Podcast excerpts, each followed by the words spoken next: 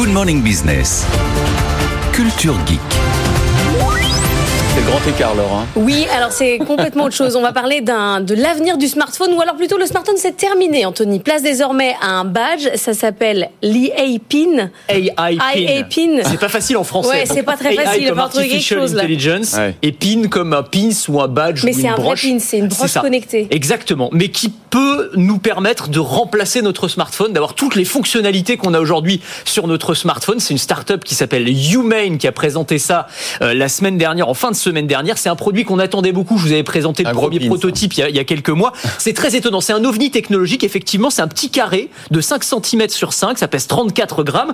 On va pouvoir fixer ça sur une chemise, un t-shirt, une veste, peu importe. Il y a un petit clip magnétique. Et en fait, ça, ça va remplacer un smartphone, mais sans écran. C'est-à-dire qu'à l'intérieur, vous avez bah, plein de technologies. Vous avez par exemple un mini projecteur qui va diffuser sur n'importe quelle surface l'équivalent de l'écran d'un smartphone. Donc ça peut être sur la paume de ma main. Je vais voir euh, la météo du jour, euh, les appels entrants, les appels sortants, euh, pas de problème. Tout va être géré par de la gestuelle et de la voix. Il y a de l'intelligence artificielle à l'intérieur. Il y a ChatGPT qui est intégré. Donc je peux le piloter. Je peux lui demander euh, de streamer de la musique. Je peux lui demander euh, de traduire une conversation en temps réel. Euh, Je vais pouvoir euh, aussi m'en servir comme d'un assistant qui va analyser tout ce qui se passe autour de moi. Il y a une petite caméra intégrée. Par exemple, je suis en train de manger voilà un hamburger. Je suis dans un fast-food. Il va me dire euh, combien de calories se trouve dans le plat qui se trouve devant moi. Tout va être analysé en temps réel. Non, mais c'est un exemple. Vous n'êtes pas obligé de le faire, mais c'est un exemple parmi d'autres.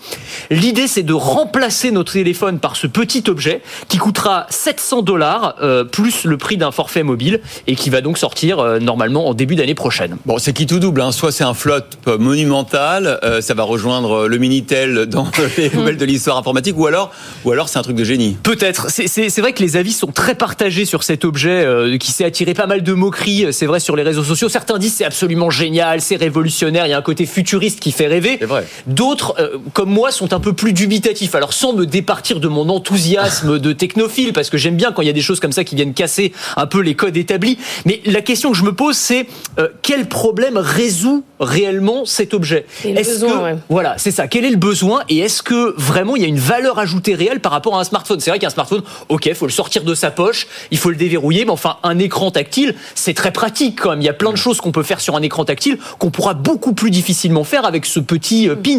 Si vous voulez regarder une série Netflix, ok, vous n'allez pas la projeter sur la paume Ouais. de votre main. Euh, si vous voulez euh, écrire des mails, alors ok, vous pouvez le dicter avec l'intelligence artificielle. Quand vous êtes dans le train, moi je préfère écrire mon mail euh, tranquillement euh, dans mon coin. Ouais. Donc il y a plein de- d'applications où je me dis finalement c'est pas encore tout à fait au point. Ça ne permet pas, en l'état actuel des choses en tout cas, de remplacer le smartphone. Vous- peut-être que je me plante complètement. Bah, Peut-être hein. que vous vous plantez. En tout cas, il y a des gens qui y croient, des, des Oui. personnes euh, connues, Des comme gens beaucoup euh, plus intelligents. Microsoft, comme LG, Ouais. comme Qualcomm. La boîte a quand même levé 230 millions d'euros. Bah, C'est ce qui m'inquiète un peu. Je me dis que je dois être en train de passer d'un à côté d'un truc, forcément, parce qu'il y a des gens effectivement brillants qui investissent massivement euh, dans cette entreprise. Peut-être aussi à cause du nom des fondateurs de Humane.